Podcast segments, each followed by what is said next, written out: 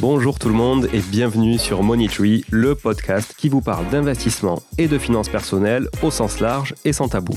Je suis Julien Calamotte, investisseur passionné et auteur du livre à succès S'enrichir grâce à l'immobilier. J'avais envie de partager ma façon d'investir, forcément, mais également de découvrir avec vous de nouvelles façons de faire fructifier notre argent. C'est pourquoi j'ai créé ce podcast pour y recevoir des invités qui nous partagent leur savoir et leurs expériences en toute simplicité. J'espère sincèrement que les échanges que je vais avoir avec l'invité du jour vont permettre d'enrichir vos connaissances autant que les miennes. Je vous souhaite une excellente écoute.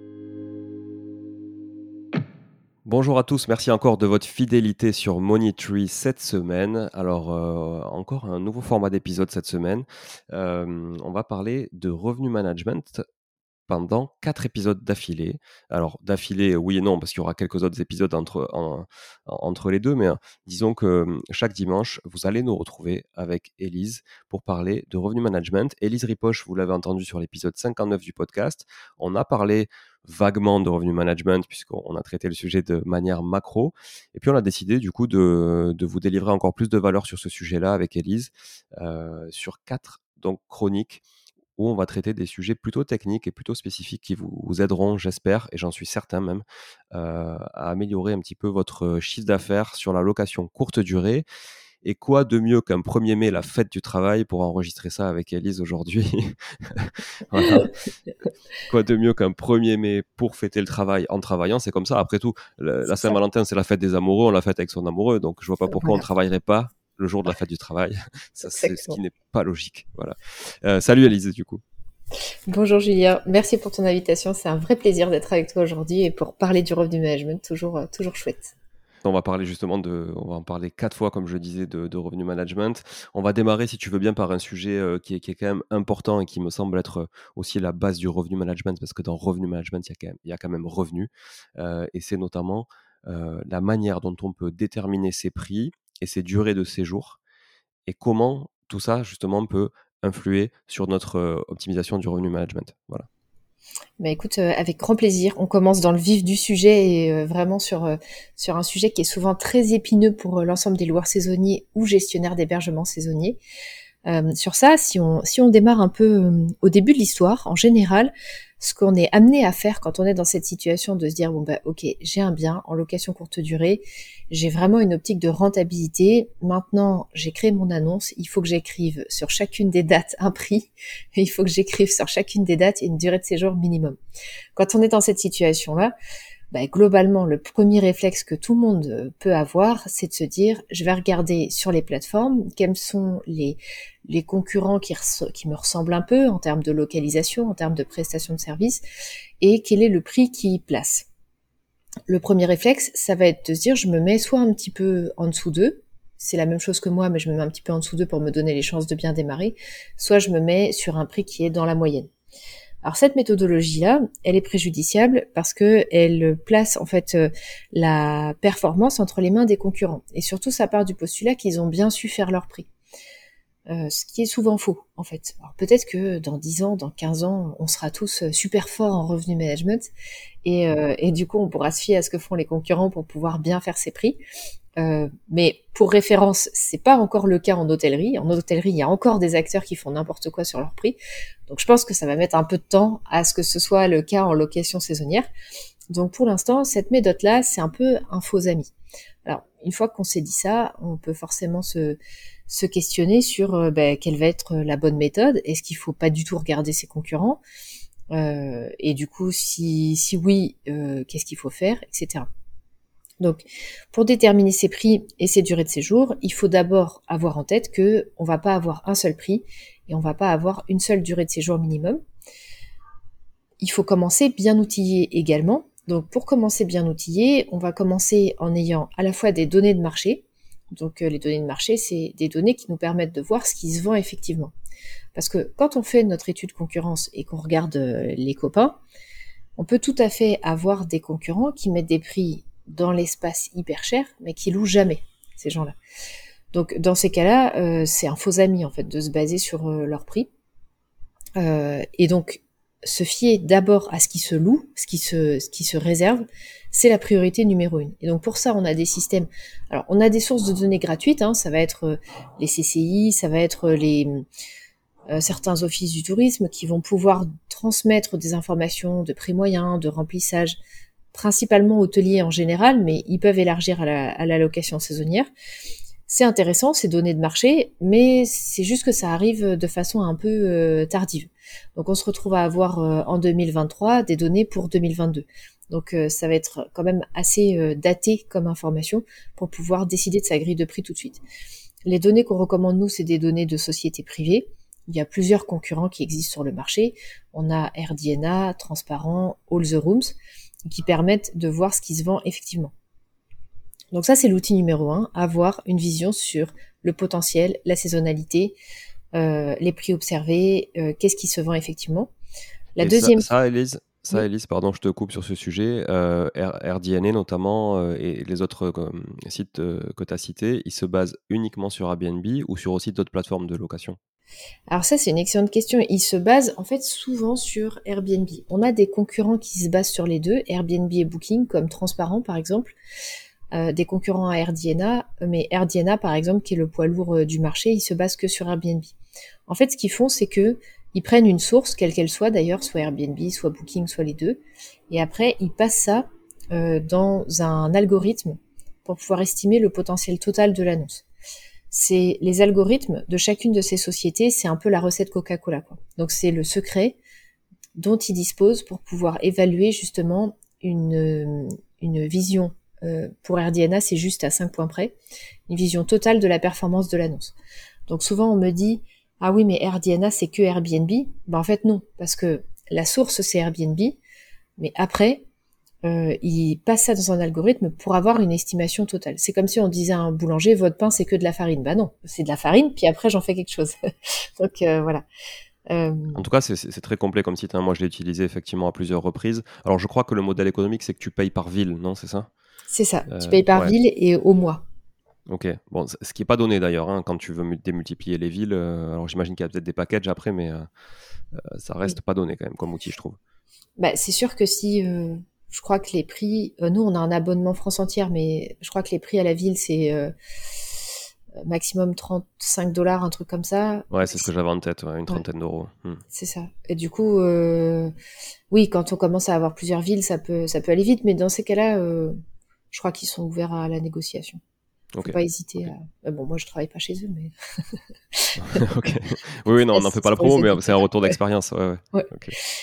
Euh, donc, ça, c'est l'outil euh, numéro un. L'outil numéro 2, si jamais on a déjà du passif sur son activité, en tant que gestionnaire ou en tant que loueur saisonnier, c'est vraiment important d'avoir une vision chiffrée de la performance qu'on a réalisée.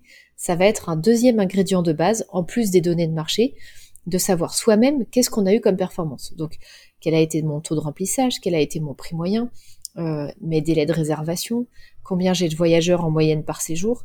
Tous ces indicateurs-là, c'est des indicateurs qui sont vraiment importants. Alors, on n'est pas obligé de le faire jour par jour. Déjà, avoir une vision de ça mois par mois, c'est déjà pas mal.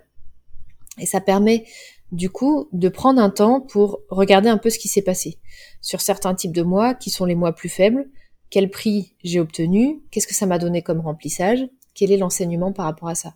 Sur les mois plus forts, est-ce que euh, j'ai voulu augmenter les prix, puis je me suis rendu compte que ça m'a empêché de faire 100%, donc euh, j'ai peut-être été un peu optimiste.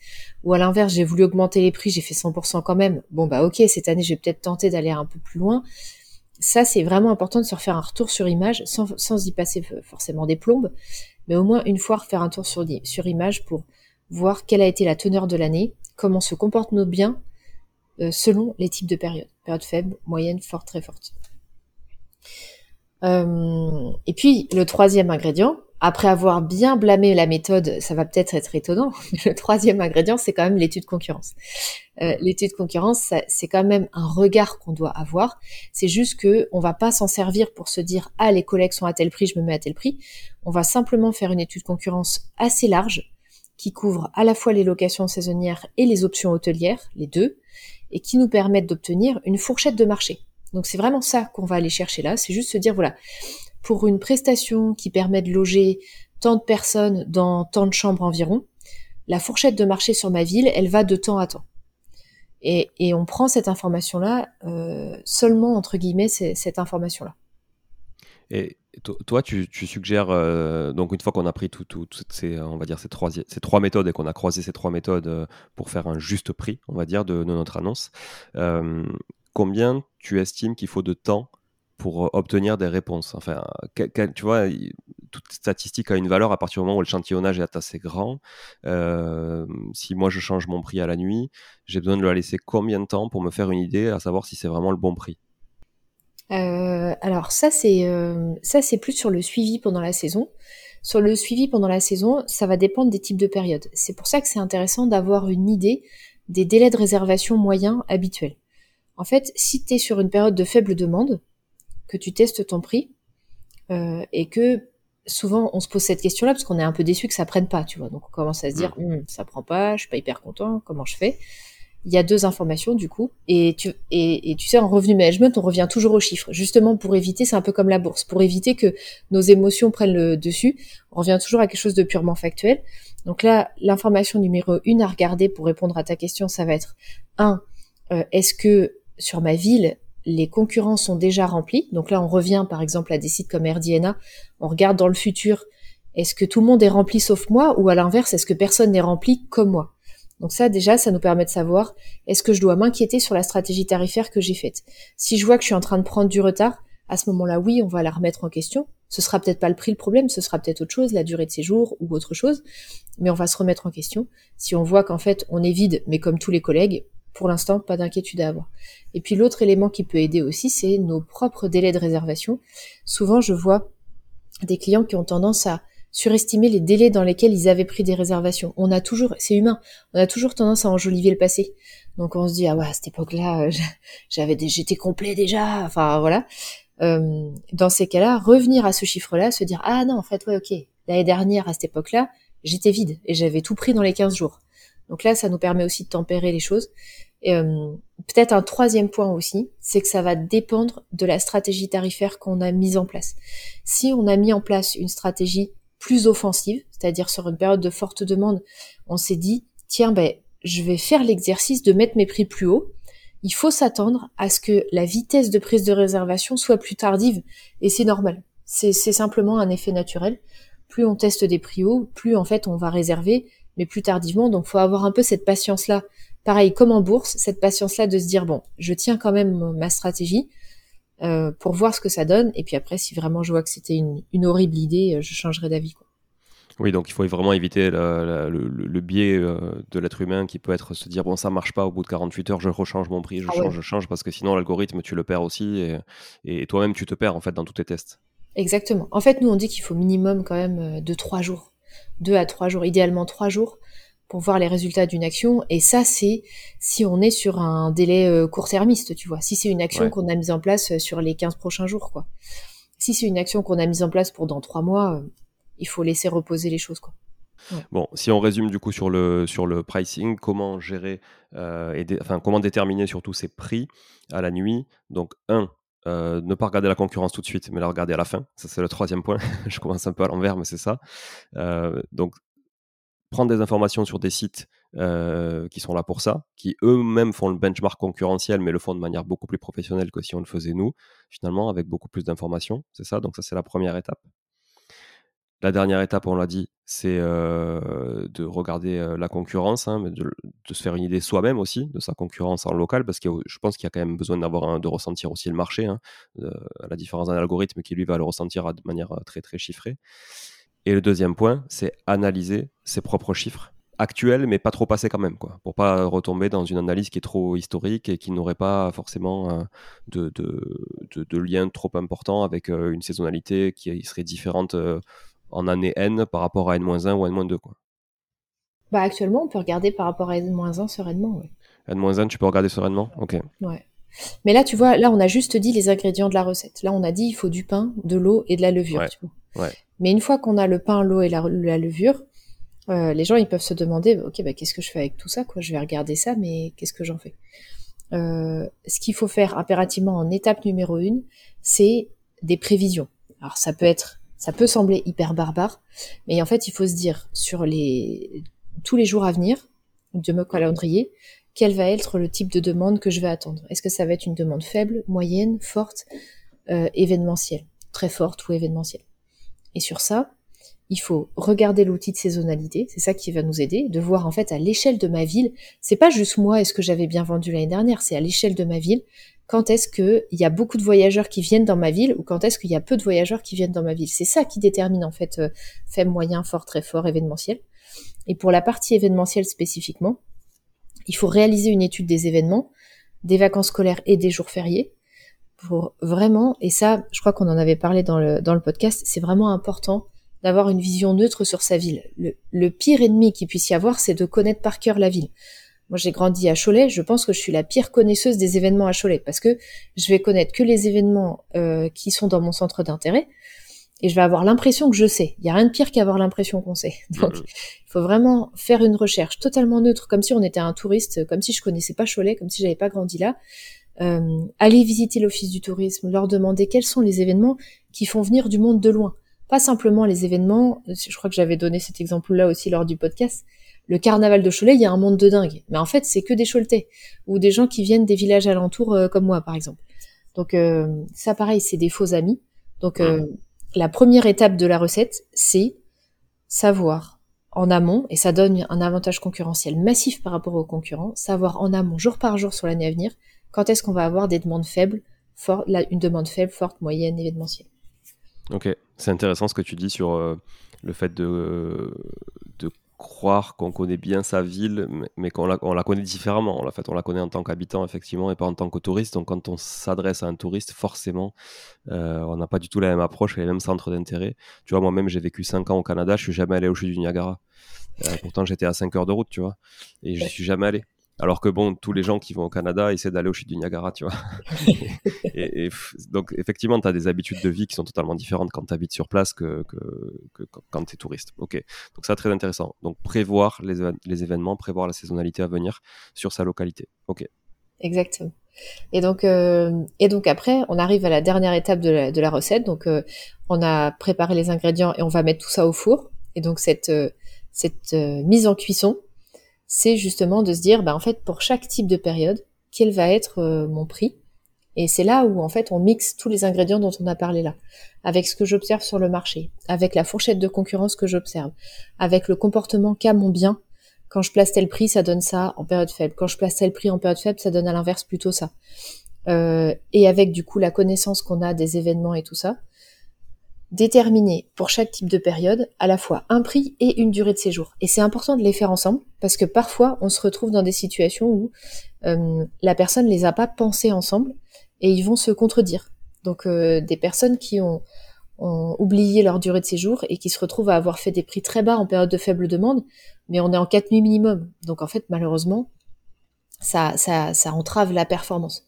Donc penser les deux en même temps, ça permet de s'assurer qu'on est cohérent partout et au final, ça fait pas des millions de prix à faire en fait. Ça fait simplement, euh, voilà, ça se compte sur les doigts d'une main, quoi. 4-5 prix grand maximum.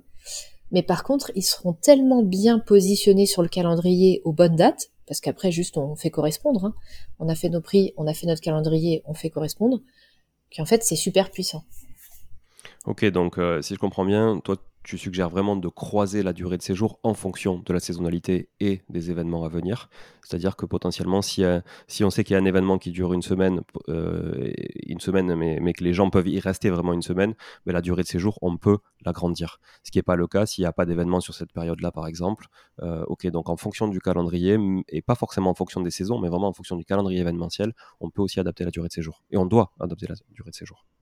Exactement, exactement. Et sur la partie événementielle, tu vois, peut-être pour compléter ce que tu dis, il y a aussi euh, des points de vigilance à avoir. Par exemple, on sait qu'il y a beaucoup d'événements d'envergure majeure qui vont avoir des, des impacts positifs amont. Mettons que, euh, bon, j'ai pas un exemple, si, ben, on peut donner l'exemple du festival interceltique.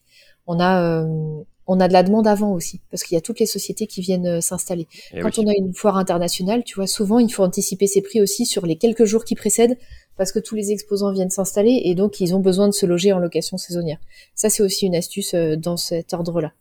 Ouais, très très intéressant. Et si on sort du côté euh, événementiel et saisonnier et qu'on prend juste un mois donné euh, d'une année lambda, on va dire, quelle différence peut-on faire entre la semaine et le week-end? Parce que souvent, tu vois, je constate qu'effectivement, les nuits du week-end sont plus chères que les nuits de la semaine. Alors pourtant, tu te dis que le week-end, tu as plus de particuliers que de business qui eux-mêmes, la clientèle business, qui elle-même, pardon, la clientèle business a quand même plus de pouvoir d'achat normalement et quand même moins regardant sur les prix. Comment on peut ajuster ces prix à la semaine et au week-end? Alors ça, c'est super intéressant comme question parce que euh, il n'y a pas de vérité absolue. C'est-à-dire qu'il va falloir que chaque euh, chaque personne puisse se référer aux données euh, de marché pour voir dans les systèmes est-ce qu'effectivement j'ai une demande plus importante la semaine ou plus importante le week-end?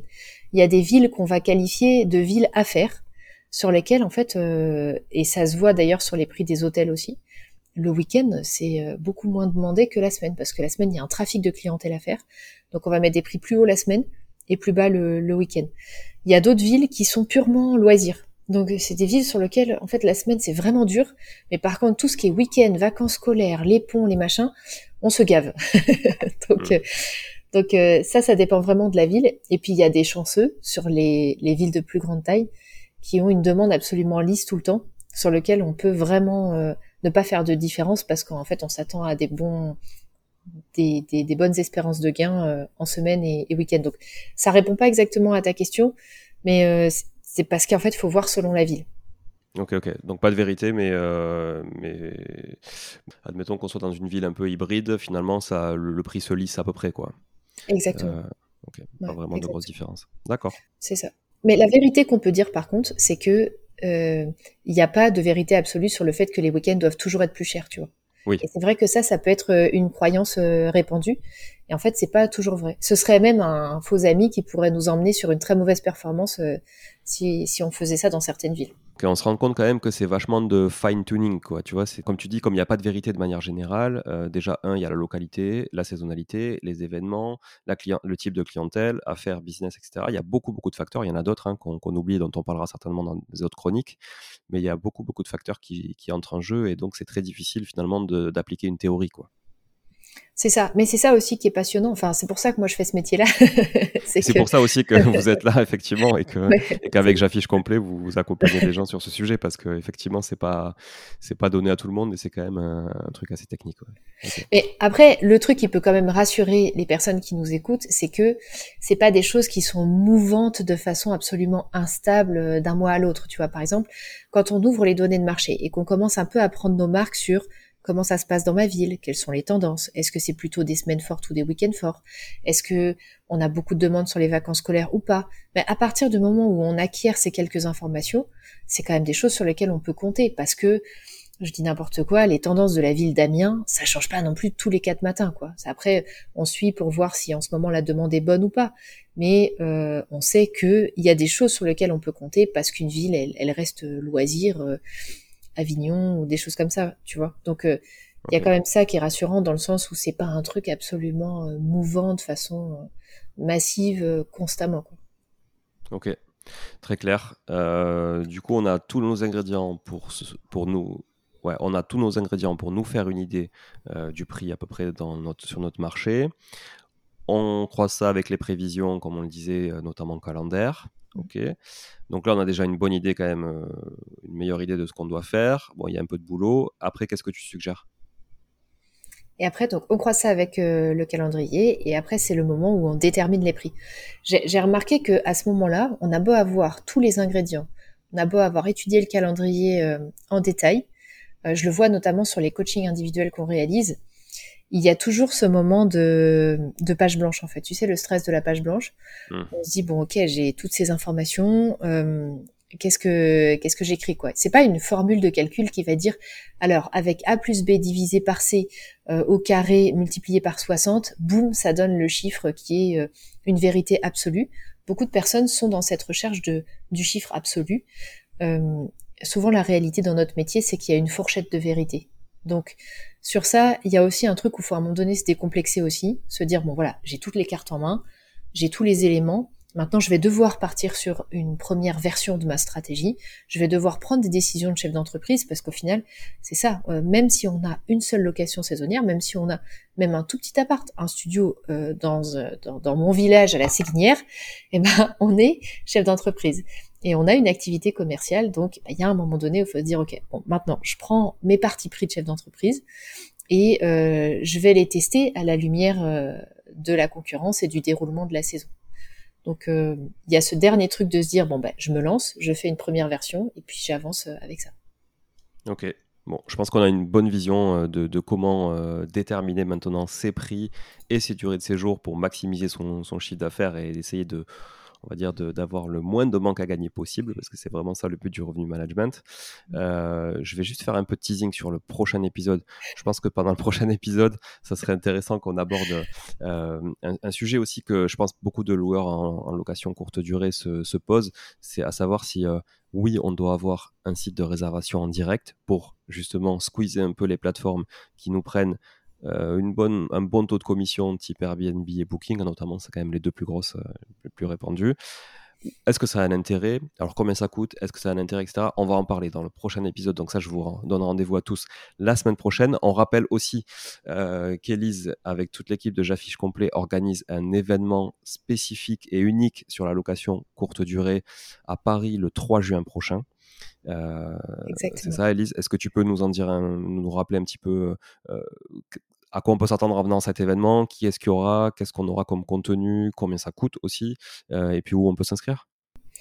Oui, alors sur euh, cet événement, c'est le samedi 3 juin, c'est à Paris. L'idée, c'est vraiment de pouvoir récolter des informations diffusées par les pros pour les professionnels. Donc quelque chose qui va très au-delà de tout ce qu'on peut trouver sur, sur Internet et qui permettent d'avoir toutes les clés pour atteindre ses objectifs en location saisonnière en 2023, que vous soyez investisseur immobilier, gîte, maison d'hôte ou gestionnaire d'hébergement saisonnier dans le cadre d'une activité de conciergerie, de sous-location ou d'agence immobilière. Euh, pour le prix de la place, euh, il est à 47 euros. Vous avez accès, grâce à Julien, à un code de réduction aussi qui vous permet d'avoir euh, une place à un prix plus intéressant. et puis, et puis voilà. Le code, on le rappelle. Le code, on le rappelle. Donc, c'est 10% de remise en utilisant le code MONEYTREE. Donc, encore une fois, si vous écoutez le podcast, vous devez savoir comment on l'écrit. voilà. tout, attaché, tout attaché pour le code et bénéficier des 10%. Franchement, 47 euros, honnêtement. En plus, si vous mettez la remise, c'est vraiment donné pour le type d'événement.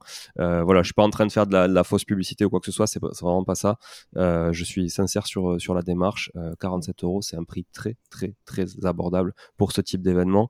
Et je pense que vous en sortirez grandi. C'est à peine le prix d'un bon bouquin de 400 pages. Donc voilà. Non, mais c'est vrai. Hein. Donc, et je pense qu'on peut avoir pas mal de valeur. Et donc, pour vous inscrire euh, et prendre votre place à l'événement, l'URL c'est rdvlocationsaisonnière.com. Donc rendez-vous location saisonnière. Vous pouvez taper aussi sur Google rendez-vous de la location saisonnière à Paris et vous verrez, vous, le site est plutôt bien référencé, donc vous tomberez directement dessus pour vous inscrire. en tout cas, merci beaucoup Elise pour ça. On se retrouve euh, dès la semaine prochaine pour euh, la prochaine capsule sur faut-il ou pas avoir son propre site pour prendre des réservations en location courte durée. En attendant, merci à tous encore d'être fidèles au poste. Partagez cet épisode qui me semble très très très intéressant en matière de valeur sur la détermination des prix et des durées en location courte durée. Ça va intéresser beaucoup beaucoup de gens autour de vous sur les réseaux sociaux notamment euh, et peut-être aussi vos proches et au-delà de vous-même. Voilà. Merci encore Elise. À très vite. Bonne journée à tous. Salut. Ciao ciao. Bon, si vous êtes là, c'est que vous avez écouté jusqu'au bout et a priori, l'épisode vous a plu. Si c'est bien le cas, n'hésitez pas à le partager autour de vous. Notez ce podcast sur Apple Podcast et Spotify en laissant un commentaire 5 étoiles. Je ne vous le répéterai jamais assez, mais c'est grâce à vous que ce podcast vit aujourd'hui et peut continuer de vivre en vous proposant un contenu toujours plus qualitatif. Merci encore, je vous retrouve très vite sur un nouvel épisode de Money Tree. En attendant, je vous souhaite la meilleure des réussites dans vos projets et un bon enrichissement. À très bientôt.